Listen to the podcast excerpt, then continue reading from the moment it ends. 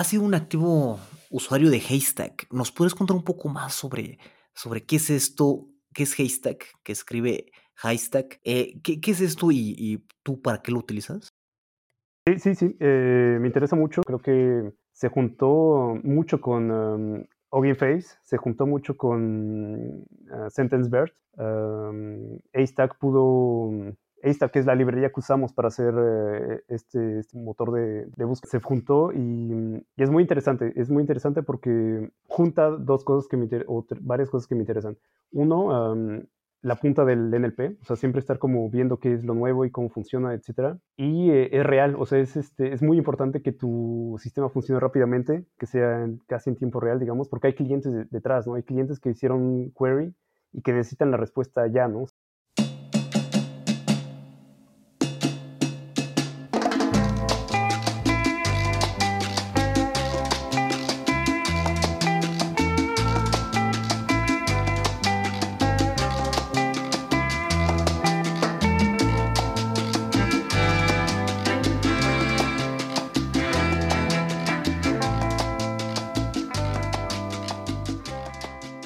Hola a todas y todos, bienvenidos a We Decentralized Tech.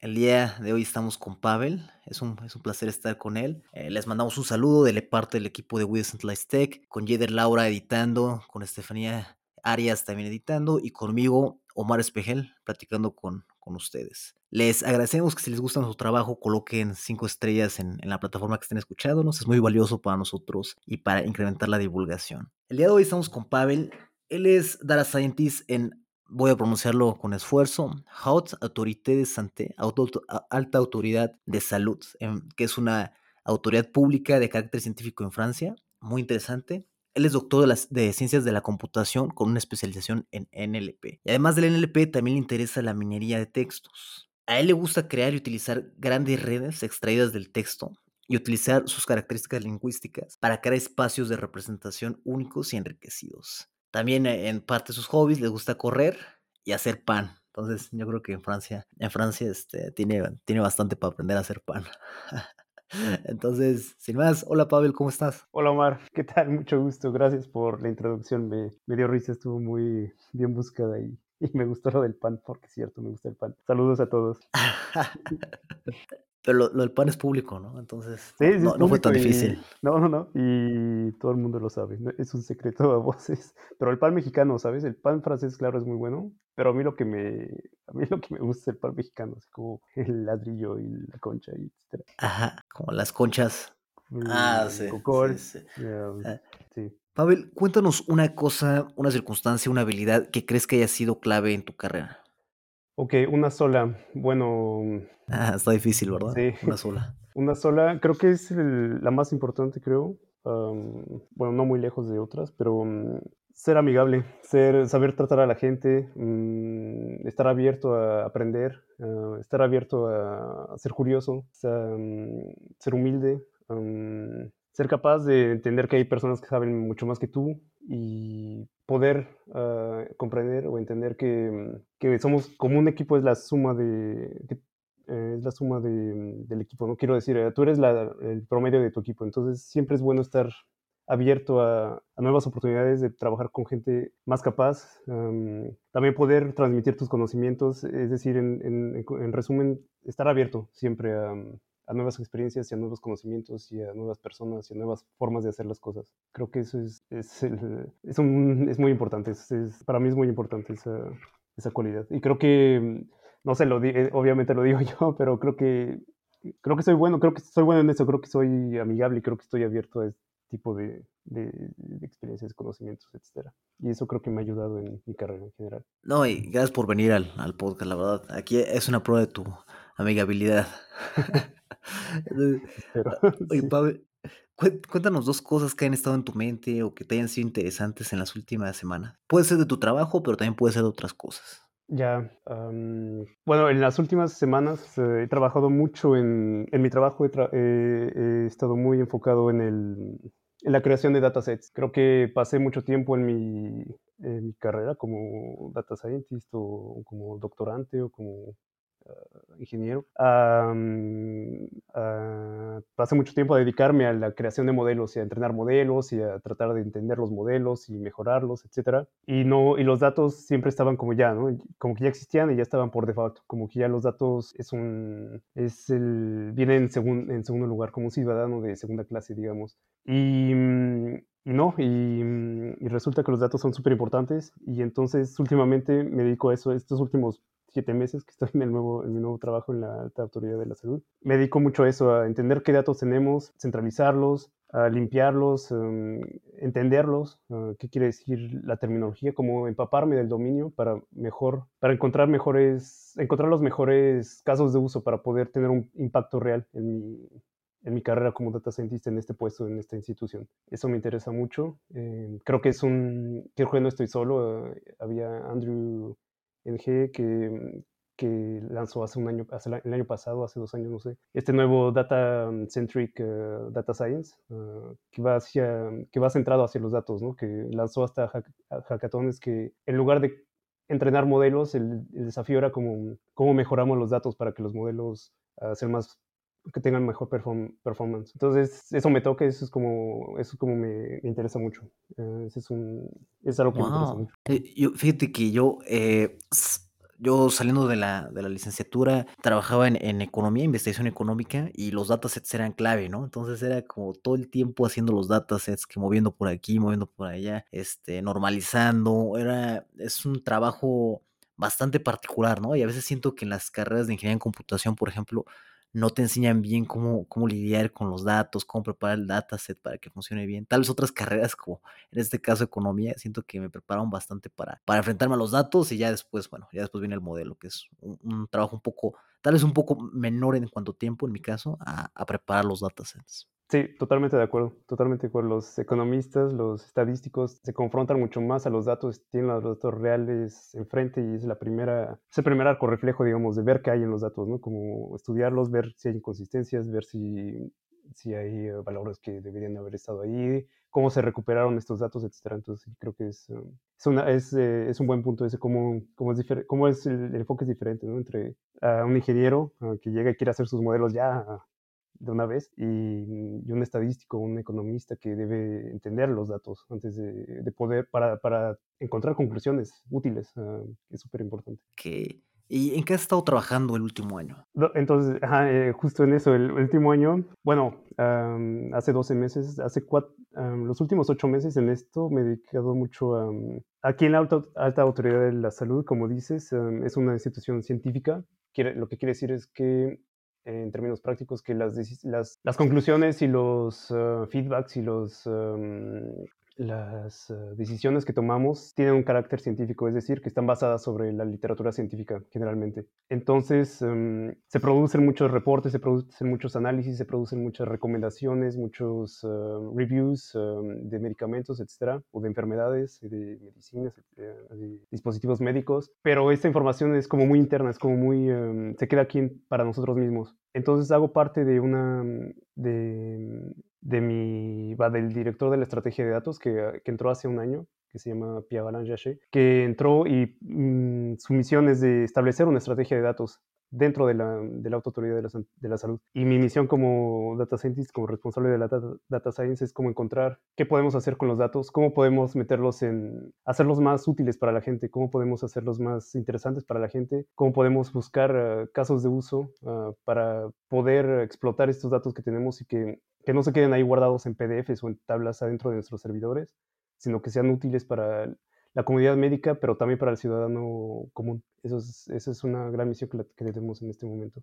Y luego, con esos datos, o sea, ¿cuál es, digamos, cuál es el objetivo final de estos datos? Pues la, mm, hay, hay, hay, tipos diferentes de datos médicos, ¿no? Están los, yo me concentro estos últimos meses, me concentro 80-90% en los datos textuales, es decir, como dije, en los reportes, en los ah, análisis, en las que son PDFs, ¿eh? cuando, hablo, cuando, lo que digo son PDFs o documentos Word que, que contienen una vasta información, pero que no, que no utilizamos como quisiéramos, es decir, que, que, no sabemos a ciencia cierta si los doctores las utilizan o no, los médicos, o si mm, el personal de una farmacia está al tanto de lo que nosotros producimos como reportes. Pero el fin, el fin, el primer fin de estos datos, por ejemplo, textuales, es ese, es ayudar a los médicos a tomar mejores decisiones, como mejor recomendar, dar una mejor recomendación dada una, una patología, dada unos síntomas, dar una mejor recomendación de medicamentos en el, de primera intención, luego de segunda intención, etc.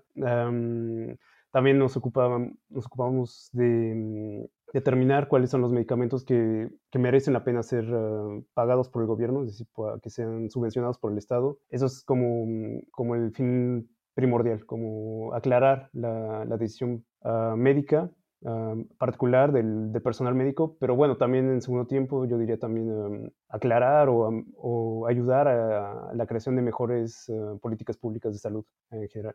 Wow, esos datos suena que pueden, pueden ser muy, muy, muy útiles. Eh, eh, ¿Piensan hacerlos entonces open source o abiertos a la comunidad? Esa es una buena pregunta. Em, hoy en día muchos ya son open data, o sea, ya están en datos abiertos, pero están como silotados, que decimos, ¿no? Que está como dentro de silos que, que deberíamos distribuir mejor para que sean mejor utilizados después. E, con eso quiero decir por ejemplo, un, ejemplo simple, distribuimos muchos PDFs, pero resulta que el formato PDF, como bien sabemos, es, es casi, es, es, muy difícil de explotar porque pasar de PDF a texto pierdes todo el, el formato, pierdes, uh, te agrega ruido, etc. Entonces, no es como Open Data, Open Data, entonces, lo que, una de mis misiones también es como cómo mejorar el proceso de transmisión de datos, ¿no? Cómo, cómo ese PDF yo puedo, ya sea encontrar la fuente original, el documento doc, y extraer el texto de una mejor manera, o cómo puedo transformar ese PDF,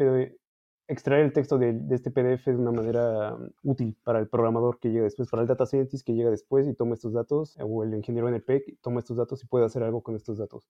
Wow, y, y estos PDFs, o sea, Obviamente tú te especializas en NLP, ¿no? Entonces, ¿cómo, aplicas estos conocimientos en esta extracción, extracción de datos de, de los PDFs? Porque al final, eh, no sé, eh, corrígeme, pero tal vez lo, lo, colocas todo en un formato tipo Excel, algo así, ¿no? Una, o, o, o, cómo haces? Me, me, me, interesa bastante ese tema. Ya, uh, fíjate que mm, que esta, este, mecanismo que uso ahora es, no uso NLP, es ingeniería tal cual, o sea, es eh, programación ah, normal. Y el objetivo es transformar estos PDFs en, en, XML, ¿no? O sea, mm, una versión que puedo hacer es como extraer por página, extraer todo el texto y meterlo en, en un XML y está dividido por páginas, ¿no? Entonces, que la página 0 tiene este texto, la página 1 tiene este texto, la 2, etc. Y otra versión que es posible también es como extraer eh, también el texto por página, pero pero, con etiquetas semánticas, como si fuera HTML, digamos. O sea, yo sé cuál es el encabezado 1, yo puedo saber cuál es el encabezado 2 con etiquetas, tal, muy similar al HTML. Y esto se hace con herramientas que existen ya, como PDF Miner en Python, etc. O sea, son uso herramientas que existen ya que no hacen exactamente lo que yo quiero, pero bueno, lo programo y investigo y veo cómo hago para sacar lo que me interesa, que es texto semiestructurado en XML, pero que es explotable fácilmente. Y eso, o sea, y el formato final, más o menos, ¿cómo se vería un ejemplo? O sea, es decir, sí, un, un ejemplo, ¿cómo se vería? Entonces, el, el, ejemplo del texto, del texto por páginas es simplemente una, una etiqueta um, que dice página cero, así como start, uh, página cero, eh, y adentro de esta etiqueta tengo todo el texto, tal cual, sin formato, tal cual, todo pegado, y cierro mi etiqueta, y comienzo la nueva etiqueta, página 1, y ya está, y, de nuevo todo el texto de la página 1, cierro etiqueta, página 2, todo el texto, etc. Ese es como para el caso sencillo, ¿no? Para el caso que puedo hacerlo con todos los PDFs. Y en el segundo caso, el de las, el de las etiquetas H, um, pseudo HTML, digamos, uh, dependo del PDF. El PDF tiene que ser lo que se llama anotado o tag PDF, PDF, um, que es un tipo de PDF que sigue un estándar que se llama PDF slash UA, Ah, que es ah, Universal Accessibility. Entonces, bueno, para no hacer la historia larga, son PDFs que tienen, que a la hora de ser guardados, guardaron una estructura semántica uh, uh, en forma de etiquetas pseudo HTML y eso me permite regenerar, digamos, estas etiquetas. Entonces yo al mismo, mi, mi XML de salida sería un páginas cero, uh, de nuevo, y adentro de esta etiqueta tengo digamos, encabezado 1 y ya este, el nombre del medicamento, digamos, cierro encabezado 1, luego abro encabezado 2, ah, versión de 2022, cierro encabezado 2. Y luego tengo los párrafos, como HTML, tengo párrafo ah, P, ah, la, etiqueta P. Y así, las listas también, tengo lista L, L1, L2, L3, las tablas también. Entonces es bastante útil para recuperar información y poderlo explotar, para poder saber qué significa, sobre todo lo que nos interesa, ¿por qué lo hago? sí, es una buena, llego a mi propia respuesta. ¿Por qué lo hacemos? Porque nos interesa mucho saber, conocer las secciones del texto. Es decir, me interesa mucho saber cuando hablo de de los argumentos para, para, para mm, defender, digamos, un medicamento, que es en la primera sección del documento, digamos. Y luego la segunda sección es este, los argumentos de la empresa que creó el, que creó el medicamento. La tercera sección es el, digamos, es el, es la conclusión. Una vez que se analizaron estos, estos argumentos, la, la, comisión llegó a este resultado, a esta conclusión. Y uno podría decir, ah, pues eso lo puedo explotar con expresiones regulares, y sí, pero hay veces que no. Hay veces que los documentos no siguen el formato tal cual, entonces no es tan fácil explotar directamente con, con el texto, sino que necesitamos saber verdaderamente los niveles y las secciones del documento. Ese es eh, lo que hacemos por, por ahora. y mencionas, ah, y mencionas que utilizas, utilizas Python, ¿verdad? Eh, o sea, para saber un poco más sobre tu stack tecnológico para lograr esta. Sí, sí, sí, todo, todo Python. Es, eh, es lo más fácil. Es, eh, todo el mundo utiliza Python, entonces todos podemos trabajar en el mismo proyecto rápidamente. Ok. Oye, y también has sido un activo usuario de Haystack. ¿Nos puedes contar un poco más sobre, sobre qué es esto? ¿Qué es Haystack? Que escribe Haystack. Eh, ¿qué, ¿qué, es esto y, tú para qué lo utilizas? Sí, claro que sí. Um, esa es una buena pregunta porque se complementa la otra, la primera pregunta de qué, he hecho el último, año, los últimos 12 meses. Entonces, lo de los PDFs y el crear datasets son los últimos 8 meses, pero antes antes de trabajar aquí donde estoy ahora, en la Vuelta Autoridad de la Salud, estaba en un, uh, en un departamento del, Ministerio del Primer Ministro, digamos. Se llaman los servicios del Primer Ministro en Francia, que es como un ministerio que tiene gente, tiene servicios que ayuda al Primer Ministro a generar sus políticas públicas, digamos. Entonces, en ese, en ese laboratorio, en ese departamento que se llama Etalab, Etalab es el, es el departamento del gobierno francés que se dedica a la apertura de datos. Esa es su, su, misión principal y por eso para mí es tan importante siempre el Open Data, etcétera, como siempre tratar de meter en datos abiertos los datos generados por la administración. Entonces, eh, en Etalab yo trabajaba en el grupo de inteligencia artificial que se llama Lab IA y ahí utilizábamos AStack para um, hacer un motor de, búsqueda, un motor de búsqueda que funciona en dos niveles, que es, la, que es el modelo básico de, un, de un uh, sistema de búsqueda moderno, digamos, um, de los últimos tres años, cuatro años, no sé, que es um, básicamente tienes en entrada un, uh, bueno, tu corpus, obviamente, tus, uh, tus documentos, uh, tu query, tu, tu, tu, tu, pregunta, y tienes dos módulos principalmente que, que, reciben este, este input. El primer módulo es el, um, el retriever, que llamamos, o el recuperador, que es un... Um, que es básicamente un Elasticsearch, es decir, es un primer módulo que te va a enviar, que recibe tu corpus y tu, query y te reenvía los documentos que mejor machearon a tu, a tu query, dada, dada tu query, los mejores documentos que machean tu query, basado en, en, en enfoques uh, esparsos que, llamamos, o sparse, que básicamente es TF-IDF o, o CAPI 25, que son uh, que cuentan, que básicamente cuentan las palabras, ¿no? Cuentan cuántas palabras aparecieron en cada documento, etc. Y te reenvían los documentos que te interesan, más o menos, dado este, este primer filtro, digamos.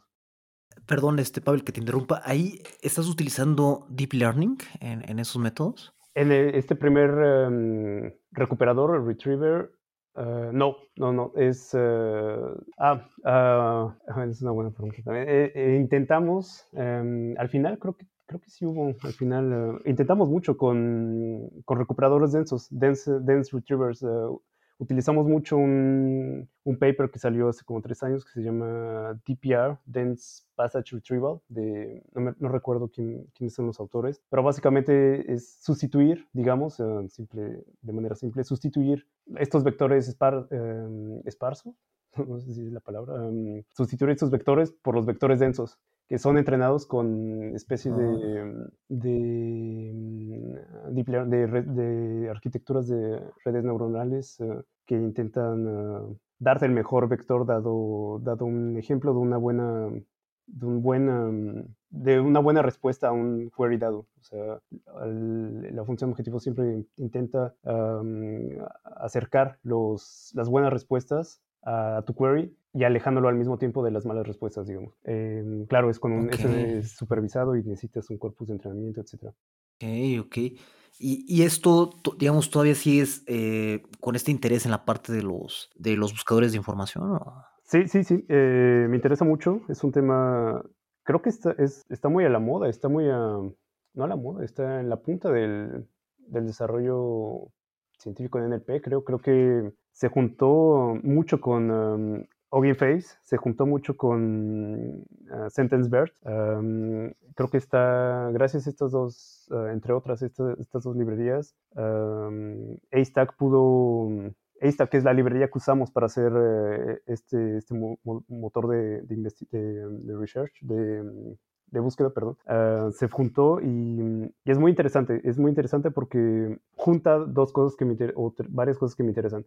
Uno, la punta del NLP, o sea, siempre estar como viendo qué es lo nuevo y cómo funciona, etcétera. Y eh, es real, o sea, es, este, es muy importante que tu sistema funcione rápidamente, que sea casi en tiempo real, digamos, porque hay clientes detrás, ¿no? Hay clientes que hicieron query y que necesitan la respuesta ya, ¿no? O sea, que la inferencia debe ser súper rápida. No podemos como lanzar un modelo enorme que va a tomar 30 segundos en responder, sino que la respuesta tiene que ser súper veloz. Entonces son estas dos um, limitantes que, que empujan hacia una solución eficaz e inteligente. Y, yo por eso ahora en mi puesto actual eh, estoy ansioso ¿no? de terminar con esta parte de generar los datasets, los corpus, etcétera, para poder ah, implementar de nuevo estas, ah, hacer un sistema de nuevo de búsqueda que siempre es útil y es muy, es muy buscado siempre porque el conocimiento es, hay mucho conocimiento, pero ¿cómo lo encontramos? Es la gran pregunta.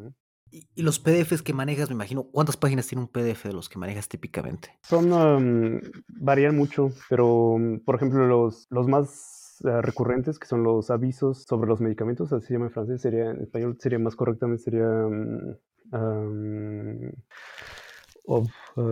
decisiones sobre los medicamentos, digamos, son, son los documentos que determinan si un medicamento debe debe, debe ser reembolsado o no por la, por la seguridad médica, por el seguro social, digamos, y a qué nivel, o sea, hay varios niveles. Estos PDFs tienen como 10 páginas, entre 10 y 20 páginas, yo creo, y tenemos alrededor, no tenemos muchos, hablando de Big Data o lo que sea, tenemos alrededor de 15.000 de estos documentos, por ejemplo, de solo este tipo de documentos. Pero bueno, ya mm, encontrar la información a partir de estos documentos para volver a hacer un nuevo review de otro medicamento es un gran caso de uso para los agentes de mi, de mi administración, de, de, la Autoridad de la Salud. Como la gente que se ocupa de hacer estos estudios, creo que les sería muy útil poder regresar a ver qué dijimos de tal o tal medicamento para poder tomar un, para poder hacer un nuevo review de un nuevo medicamento. Y justo la base de datos que nos mencionas basada en PDFs, pues me parece que quedaría de lujo con, con este, con un buscador que, que generes, ¿no? Para, para, encontrar toda esta información, ¿no? Y incluso casos similares, ¿no? Me imagino. Sí, exacto. Hay, hay casos eh, Sí, exacto. Hay casos similares que todos tienen que ver de alguna forma con la semántica del, del texto, ¿no? Obviamente, como determinar también para un médico tal vez es muy interesante, sería muy interesante saber qué, qué, nuevo desarrollo científico existe hoy y cómo afecta el conocimiento que yo tenía ah, en el pasado. O sea, cómo, si tal medicamento hoy en día, ah, cómo es diferente hace tres años que salió, ¿no? Tal vez hay nueva evidencia científica que que, que, lo, que anule sus, ventajas o que, que, me dé otras ideas de cómo usar este medicamento. Y es muy útil porque la, el conocimiento médico avanza muy rápido, o sea, es como cinco años máximo, el conocimiento se vuelve obsoleto. Entonces tiene, tienes que estar como en constante actualización de, de los conocimientos. Y estos buscadores de información creo que, creo que ayudarían para justamente esto que mencionas, ¿verdad? Sí, sí, sí, creo que es un caso de uso que, bueno, yo lo tengo así como en la cabeza y quiero, como que es lo que, las ansias, ¿no? De poder eh, acabar con el datasets y, ya ponerme manos a la obra con un modelo tipo ASTAC, utilizando ASTAC o u otros, otras librerías de Python de, de búsqueda de, mm, con Deep Learning. ¿Y cuánto tiempo te está tomando hacer el, el dataset? Porque parece que lo estás haciendo de cero, me refiero, tú estás haciendo todo, ¿no? O sea, desde armar el dataset hasta al rato las aplicaciones ya, ya con los datos, ¿no? Sí, em, por lo pronto los datasets estoy, estoy trabajando en ello yo solo, con un experto, con un ah, doctor, un médico que trabaja con nosotros, y, este, mm, y me toma lo, que más me toma tiempo es como entender de qué estoy hablando, ¿no? Es como empaparme en este dominio que yo no conocía, que siempre me, me, interesó, el dominio médico. Entonces también paso mucho tiempo como entendiendo cosas simples, ¿no? Como desde las diferentes patologías o cuáles son, cómo están organizadas las patologías, qué nomenclaturas existen para organizar las patologías, hasta el proceso uh, burocrático, ¿no? De cómo, cómo se generan estas decisiones, quién, quién es el comité que hace estas decisiones y que estudia estas decisiones y cómo van pasando los datos entre grupos de expertos a grupos de expertos para llegar a, una decisión final, etcétera. O sea, es, es, muy interesante. Es, um, el conocimiento médico tal cual, pero también el conocimiento de la administración pública, ¿no? También es muy importante. En un caso similar que, de lo que mencionas ahorita, la Suprema Corte de Justicia de la Nación Mexicana tiene un equipo muy interesante, yo no, yo no sabía, pero tiene un equipo que está haciendo inteligencia artificial con los datos de, de las, sí, pues, generados por la Suprema Corte, textos legales. Entonces crearon un dataset original y entrenaron un modelo tipo BERT llamado eh, LegalBERT, que está en Hugging Face, abierto para que todos lo usen con estos datos legales, muy interesante, y justamente utilizaron un, implementaron un sentence embed, un sentence transformer para hacer eso que mencionas como de, de buscar y de, y de encontrar similitudes o textos similares. Y el objetivo de ellos es lograr que las personas, por ejemplo, o los jueces puedan encontrar casos similares, ¿no? Eh, en diferentes sentencias, tal vez, buscando, ah, eh, me interesa esta, muéstrame cuáles son similares a estas y, te, y su nuevo algoritmo basado en el sentence, en el legal BERT que crearon en español, les, les ayudaría con eso, ¿no? Entonces, interesante cómo esta, estas aplicaciones de búsqueda o de similitud entre, entre, textos pueden llevar a cosas interesantes en el dominio público. Sí, sí, sí, totalmente de acuerdo. Y mm, Está muy bueno el dato. De hecho, me interesa mucho porque en Netalab, en el antiguo trabajo, trabajaba mucho con decisiones de justicia del Consejo de Estado. Y, este, y ese era un gran, un gran uh, requerimiento, ¿no? Como cómo podemos utilizar estas decisiones que, que generamos todos los días, todos los años, eh, para generar, para facilitar las tareas de los, de los uh, agentes uh, de la jurisprudencia. Ahí te, ahí te, paso el dato, Suprema Corte de Justicia de la Nación, de claro. México, y interesante, interesante. Pero esos son ejemplos ya reales de cómo el deep learning, el NLP se pueden aplicar en, o sea, para el beneficio de la, de la sociedad, ¿no? Y de los agentes, sí, de los, del Estado, del Estado en general. Sí, es... Um Uh, me repito, pero es, como, es un tema que me, que me importa mucho, que me interesa mucho. Es un tema que, no sé, que yo como data scientist en la administración uh, del Estado, en, la, el gobierno, digamos, um, ¿cómo puedo facilitar la vida de los agentes? ¿Cómo puedo reducir las tareas uh, aburridas y repetitivas de tantos miles de agentes que tienen que leer y releer documentos PDF y que no son lisibles ni siquiera. O sea, es como, eh, ¿cómo puedo ayudar a, esta gente, a, estos agentes, mis colegas, ¿no? ¿Cómo puedo mejorar sus tareas y su vida al final? Bueno, es, es, un, es una visión, ¿no? Claro, o sea, no estoy, creo que aún no estoy mejorando la vida directamente de nadie, pero es una visión y es una visión que, que me interesa mucho. Y también, en segundo lugar, también muy importante, cómo cómo uh, acelerar los procesos burocráticos para el ciudadano común y cómo utilizar al máximo el, el dinero público, ¿no? cómo, cómo, utilizar el, al máximo el, los impuestos que están recaudados a todos los ciudadanos en todos los años.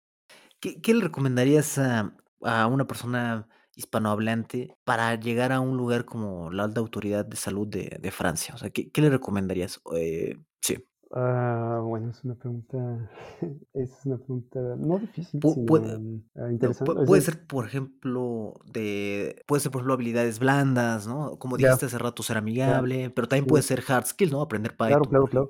Um, sí, claro. Bueno, claro, como habilidades técnicas, obviamente dominar un lenguaje de programación, creo que eso es uh, esencial. Hoy en día yo recomendaría Python, simplemente porque mm, el ecosistema de Python es enorme, es, es, eh, es enorme. Tú tienes eh, librerías que hacen machine learning sin deep learning, con deep learning, tienes librerías de, de datos, de modelos, de todo tipo de análisis textual o de análisis tabular, de datos tabulares, etc. Entonces creo que es, es una buena apuesta aprender Python. Después em, es una buena apuesta también aprender em, a tratar los datos con útiles, con herramientas sencillas o no, no sencillas, herramientas elementales como pandas, por ejemplo, como saber usar pandas, saber abrir un, un archivo CSV, saber utilizar los servidores a distancia también. Ah, yo recomendaría mucho, bueno, es mi gusto personal, pero recomendaría mucho utilizar Linux no por el de Braille de, bueno, también un poco por el de Braille del open source, etcétera, pero también porque todo se pasa en Linux, creo, los, los servidores a distancia, ah, generalmente, nunca he visto uno con Windows, pero tal vez puede haber, pero generalmente los servidores a distancia donde haces tus modelos ah, grandes son Linux. Entonces, saber utilizar Linux, la, la línea de comandos, ah, cómo funciona todo el concepto de SSH, por ejemplo, es súper importante. Y en otro nivel también relacionado al código también que me parece esencial es como saber debuguear el código, como saber um, hacer el famoso paso por paso, poner, poner los puntos, los breakpoints, no sé cómo se llama, puntos de quiebre, donde puedo um, ah, detener mi, la ejecución de mi, de mi código, poder entrar y ver, entender qué es lo que está pasando ese, esa, ese skill me parece esencial. Uh, en todas las áreas de la informática creo que es como esencial poder debuguear código. Y, mm, y, lenguajes, creo que inglés claramente y otros lenguajes para facilitar, facilitar la, la interacción con colegas internacionales, creo. ¿Hay algo más que, que nos recomiendas en la parte de, de, habilidades blandas? Por ejemplo, mencionaste lo de pues, ser amigable, educado, humilde. ¿Hay algo o bueno, siempre quería aprender. ¿Hay algo más que crees que, es, que ha sido clave en este ámbito? Bueno, como habilidad uh, blanda o social, no sé. no sé, uh, creo que, no, creo que ya lo esencial creo que lo dije, creo que um, ser abierto de mente, simplemente como, como no tomarse mucho en serio, ¿no? Como, como estar siempre dispuesto a aprender como eso es como lo esencial para mí. Y a enseñar, a transmitir, a transmitir conocimiento. Compartir ayuda a, no sé, a, que otros aprendan, pero también a que tú domines el, contenido. Claro, claro, exacto, exacto. Muchísimas gracias, Pavel, por, por, por, esta plática. Creo que ha sido muy interesante ver desde el dominio público, el, el dominio del gobierno, cómo, cómo, cómo son importantes los datos y cómo, bueno, esta parte de pasar PDFs a texto, perdón, sí, sí, PDFs a texto, pues procesable o a, o datos procesables es, es un es una, es una pesadilla que, que, se vive en muchas disciplinas, ¿no? Yo me acuerdo en, economía también tenemos que pasar PDFs de las auditorías de la Auditoría Superior de la Federación. Y, bueno, pues cómo extraes qué dato es valioso, qué dato no es valioso, qué, qué, qué parte es importante. Y creo que es algo que, que, es clave también para, para la creación de todo tipo de aplicaciones de data science o de machine learning, pues antes pasar por todo, todo este, este proceso. E interesante saber cómo estás haciendo el proceso desde cero, ¿no? Desde la base de datos hasta después sacarle jugo a toda esta información que,